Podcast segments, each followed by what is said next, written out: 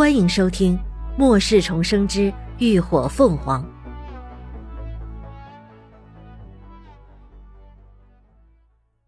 第二十五集。这女人她要定了。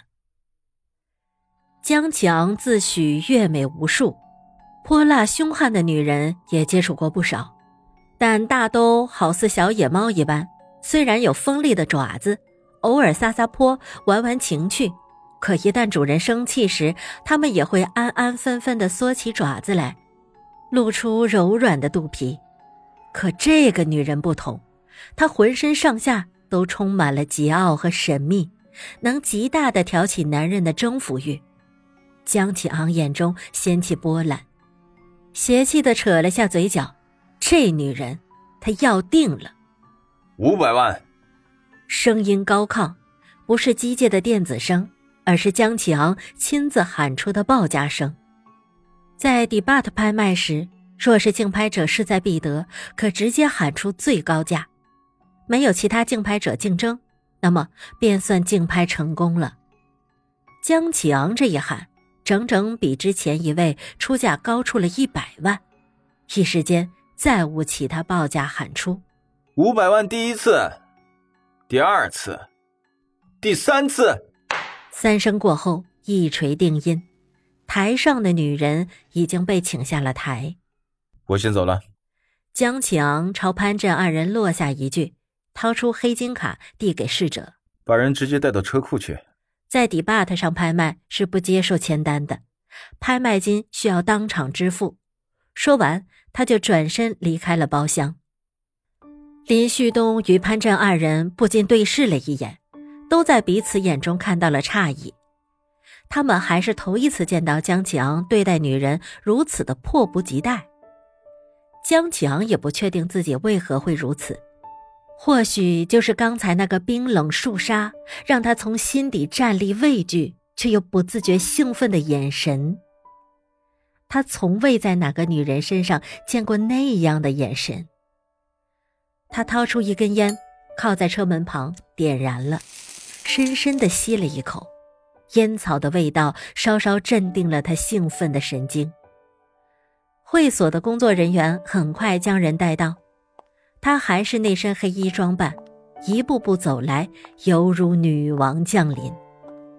江强这才发现他很高，踩着那双十公分左右的高跟鞋，视线几乎与一米八五身高的他平视。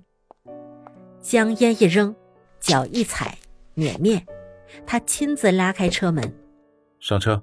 女人傲慢的连个眼神也不曾给予，直接抬步上了跑车。江强甩上车门，自己也从另一边上了车，脚下一踩油门，跑车犹如炮弹一般瞬间冲了出去。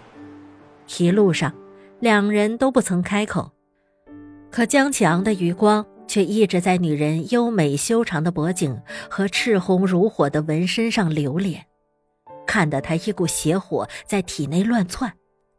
这女人明明年纪不大，可怎么就这么有味道呢？江强微微眯起眼，舌尖斜似的舔了舔干燥的唇，没错，有味道。那一瞬间绽放的冰冷寒意，已经在不经意间刻上了他的心里，让他回味无穷。一路飞驰，江强将人带到了他位于市郊的一栋高级别墅。这片别墅区环境优雅，治安也非常好，是他的私产。女人双手环胸站在一旁，看着江强关上大门，锁上防盗锁，再到转过身。以一副嚣张霸道的模样，一步步朝他逼近，直到将他逼入墙角。现在，没人打扰我们了。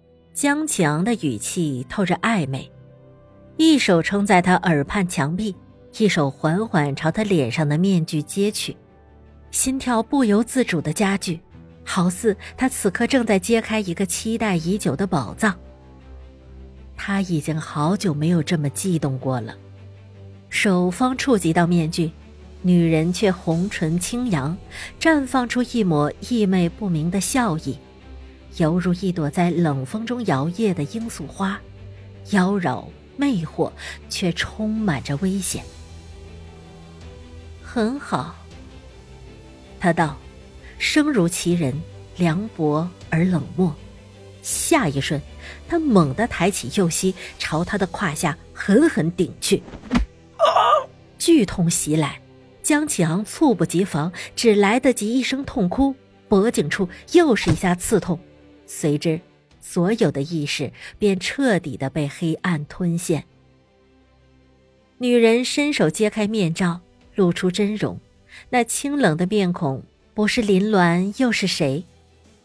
看着地上已经昏死的人，林鸾依旧觉得胸口阵阵恶心。抬脚又朝他的腹部狠狠踹了两脚，这才俯下身，从他兜里摸出手机，打开通讯录。林鸾快速的翻找到肖慧的号码，翻了翻两人先前的聊天记录，然后照着江启昂的语气给他发了条信息，让他即刻赶来别墅。林鸾垂眸看向地上的江启昂，眸光凌厉骇人。杀人偿命，妈妈的仇是时候要报了。俯下身，林鸾拽起江强的后衣领，将人径直拖进了一旁的小客房，打开衣橱，将衣橱里的衣服朝旁边一拨，露出了一个暗门来。这道暗门直通地下室的密室，他拖着人走了进去。